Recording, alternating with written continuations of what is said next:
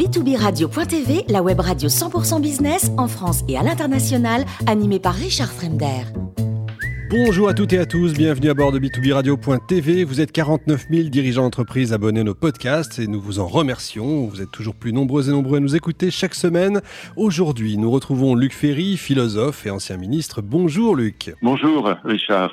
Alors, notre sujet du jour, l'art contemporain, un art capitaliste. Voilà un titre intrigant et j'allais dire presque provocateur, non? Bah, C'est la formule et pas de moi, elle est, est de Joseph Schumpeter, qui est quand même le plus grand économiste du XXe siècle. Et, et ce que Schumpeter explique de manière, à mon avis, assez géniale, c'est que l'art contemporain, mais déjà l'art moderne, parce qu'en vérité, Duchamp a pratiquement tout inventé en mettant le l'urinoir, le porte-bouteille ou la roue de bicyclette euh, au musée en, en, les présentant comme des œuvres d'art.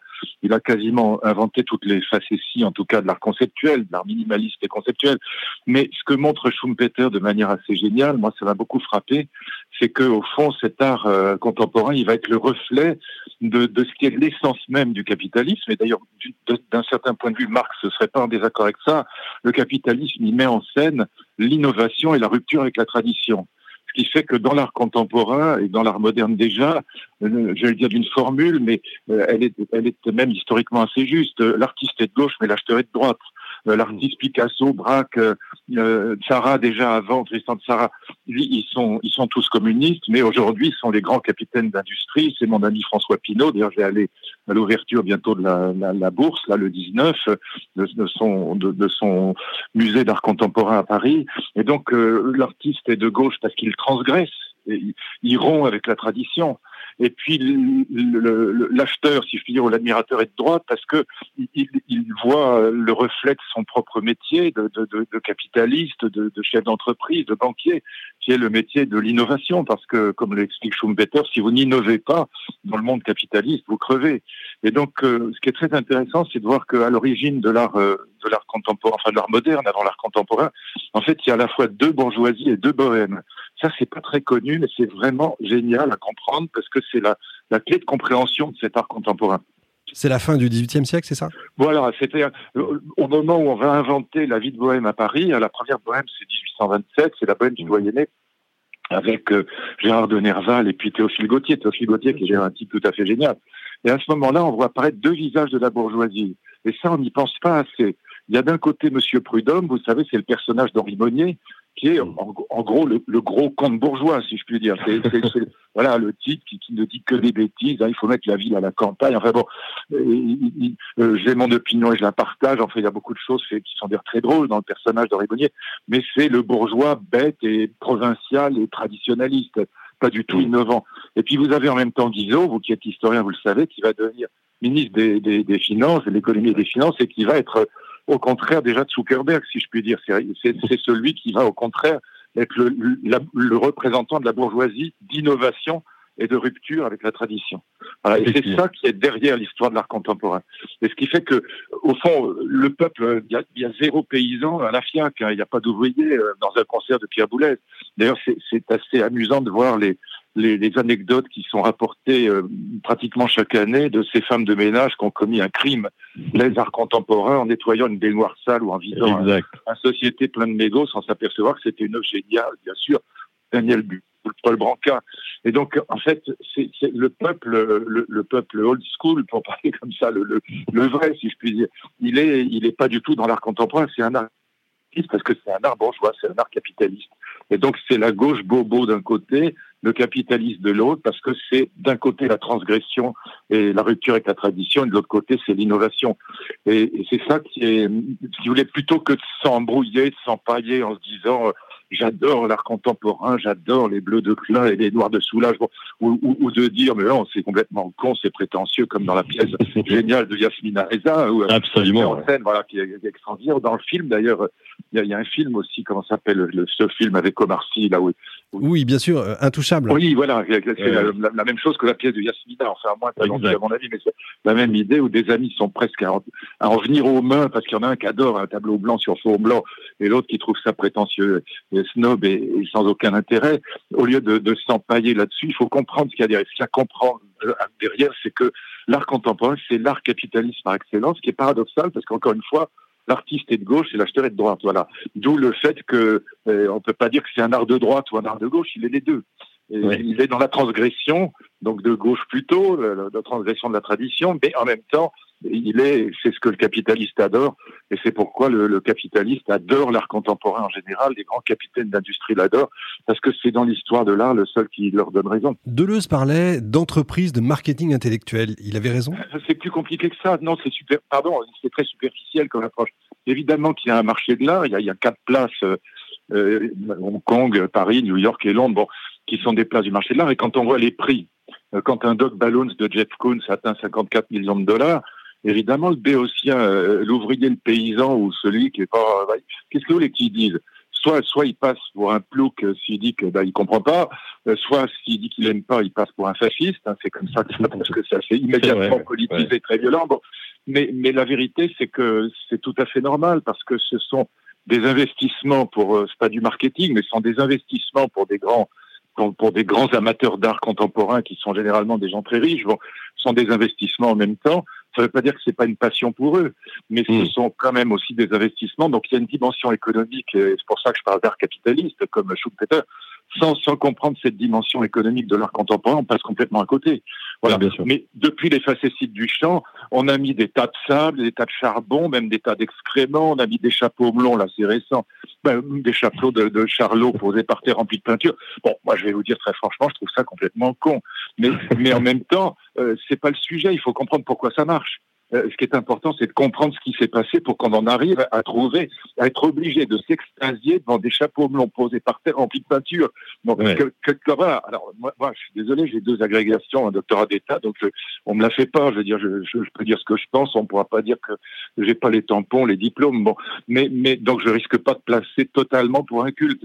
Mais je comprends que les gens euh, du peuple, si je puis dire, qui voient ça, se disent bah, je comprends pas. Voilà, je comprends pas. Bah, pour comprendre, il faut comprendre que c'est un art capitaliste. Voilà. Selon vous, on a tué Kant quand il dit qu'il existe un monde de la beauté, euh, c'est fini, il n'y a plus de beauté dans l'art? Non, il y a, d'ailleurs, je, me souviens d'une discussion, je ne dirais pas avec qui, parce que c'est quelqu'un de connu, mais qui m'a dit, mais t'es vraiment un pauvre blaireau, tu crois encore que l'art a un lien avec la beauté? Je lui dis, bah oui, sinon ça m'intéresse pas. S'il n'y a que les idées, vous voyez pourquoi?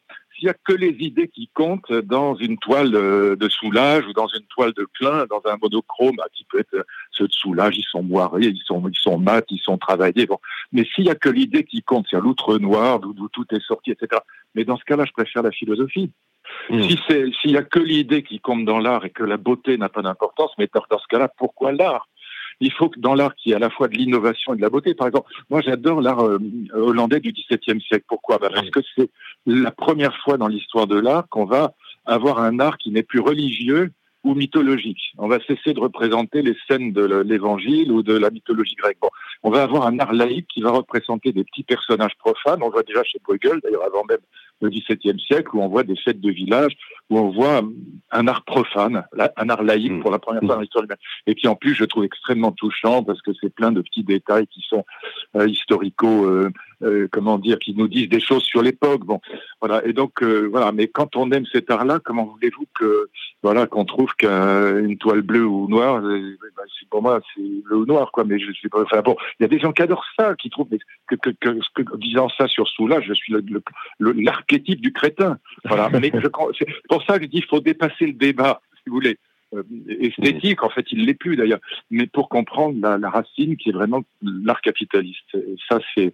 il faut voir qu'à l'époque, il y a deux bohèmes, donc il y a vraiment deux bohèmes. Il y a une bohème romantique, celle de, en effet d'Alphonse Allais, qui joue sur l'humour, ce qu'on a appelé l'humour fumiste. Hein, j'ai écrit le, seul livre au monde sur cette histoire de la bohème euh, parisienne, qui est vraiment génial. Il y a des monographies, évidemment, il n'y a pas un livre d'ensemble, parce que c'est vraiment une histoire géniale. Et puis après, il y a une bohème, la deuxième, celle du bateau Lavoir, mais qui est elle aussi anti-bourgeoise, mais elle est anti-bourgeoise parce qu'elle est communiste. C'est pas la même chose que les romantiques, c'est autre chose. Vous parliez tout à l'heure du, tableau blanc hein, sur fond blanc. Tout ça, ça part d'un canular hein, d'Alphonse Allais, 1882, euh, quand avec son Bristol blanc, il écrit Première communion de jeune fille chlorotique par un temps de neige. Voilà. Le premier monochrome, le premier soulage, si je puis dire. Alors on dira, mais non, soulage, c'est pas des monochromes, c'est noir, c'est max, c'est machin. Bon, je sais. Mais le premier soulage, si je puis dire, parce que d'ailleurs, c'est pas un monochrome, c'est Paul Billot. C'est 1882. Et ça s'appelle Combat de, nègres dans un tunnel la nuit, ou dans une cave la nuit. Il y a eu les deux titres, et c'est de là que vient la, formule.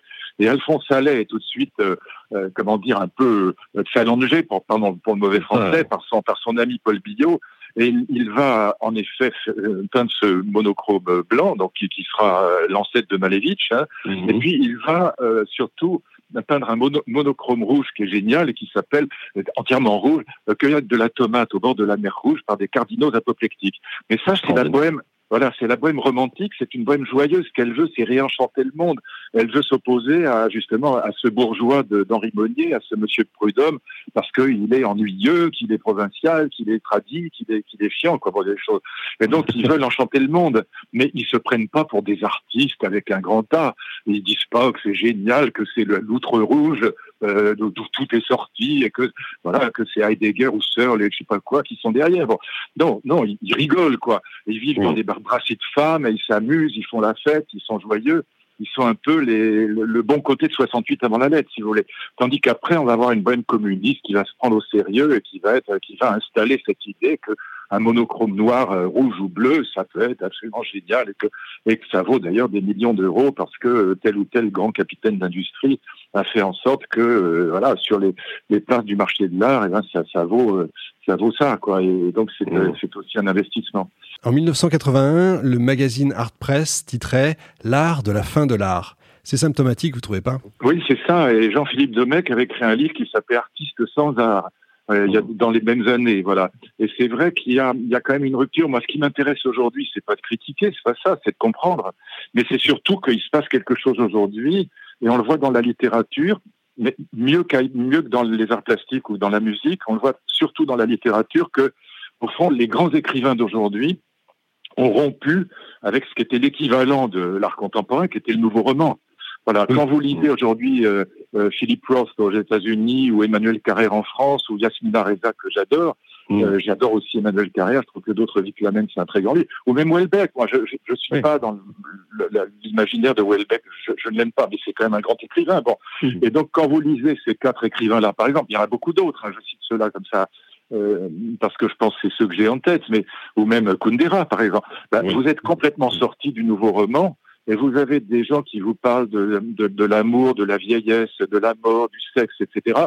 Euh, comme on n'en parlait pas autant de Balzac et Stendhal, mais donc on est vraiment dans, la, dans le contemporain. Il nous parle vraiment du contemporain, mais sans nous, nous casser les pieds avec euh, du Rob Grillet, avec du nouveau roman, euh, avec qui nous décrit une boîte d'allumettes sur 400 pages.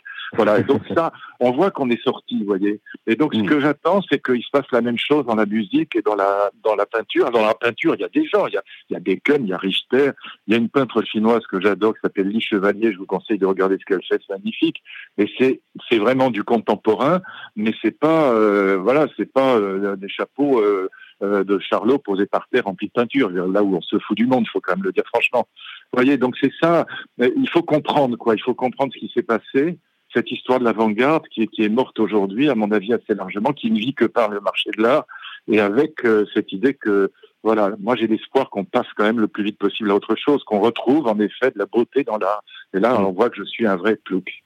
Alors pour terminer, aujourd'hui, une œuvre d'art, si je vous comprends bien, c'est des actions à la bourse? Bah, C'est aussi ça, oui. C'est pas seulement ça, parce que c'est aussi pour les grands chefs d'entreprise euh, une passion. Il faut pas négliger ça, parce qu'encore une fois, ils voient dans l'art la mise en scène de leur logique à eux. C'est pas négligeable, donc je veux pas les insulter du tout c'est une passion. Moi, j'ai des amis qui adorent absolument Soulage. Oui, enfin, c'est un peu réducteur, disons, sans être insultant. j'ai des amis qui adorent Soulage et qui me disent, mais enfin, tu comprends rien. Bon, mais si, je comprends très bien. En plus, j'ai rencontré Soulage, je sais très bien ce qu'il a en tête, mais je pense que je comprends parfaitement. Mais, mais simplement, ça m'intéresse pas, c'est tout. C'est bon, mm. ça, c'est comme un Rorschach pour moi. C'est oui, un test de projection, voilà, mm. euh, où on, on, en met ce qu'on veut. Mais ça, pour moi, ça n'a absolument aucun intérêt. En revanche, le prix, le prix, bah, il vous laisse sans voix. Parce que oui, bah, et vous êtes obligé de dire, et surtout si vous n'avez pas les, les, diplômes, si je puis dire, euh, qui sont aujourd'hui, comme on sait, très mal vus, hein, puisque maintenant c'est très très mal d'avoir des diplômes. Bon, il faut surtout euh, euh, casser la préfectorale et l'ENA, mais bon.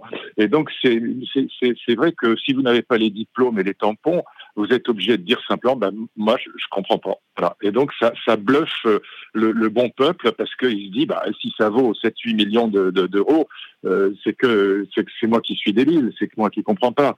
Ben non, mm. non, c'est pas vrai. C'est plus compliqué que ça. Mais je pense que pour les grands capitaines d'industrie qui investissent dans, dans l'art contemporain, c'est aussi une passion. Et je pense que pour eux, c'est aussi euh, une manière de, de renouer avec euh, la culture qui n'est pas spécialement euh, l'essentiel de leur activité en tant qu'industriel, par exemple. Et donc là, c'est c'est une forme de valorisation de soi par une adhésion à la culture contemporaine qui, en effet, leur leur renvoie un, miroir qui est le leur, enfin qui une image qui est la leur. Quoi. Et donc je, pense encore une fois, art capitaliste, c'est vraiment le sujet. Voilà, l'artiste est de gauche, mais l'acteur est de droite. Voilà. Tout ça est très clair. Merci beaucoup Luc Ferry pour ce billet d'humeur. Je rappelle que vous êtes philosophe et ancien ministre. Nous aurons le plaisir de vous retrouver chaque mois à bord de b2b radio.tv. Je vous donne rendez-vous lundi prochain pour un nouveau billet d'humeur.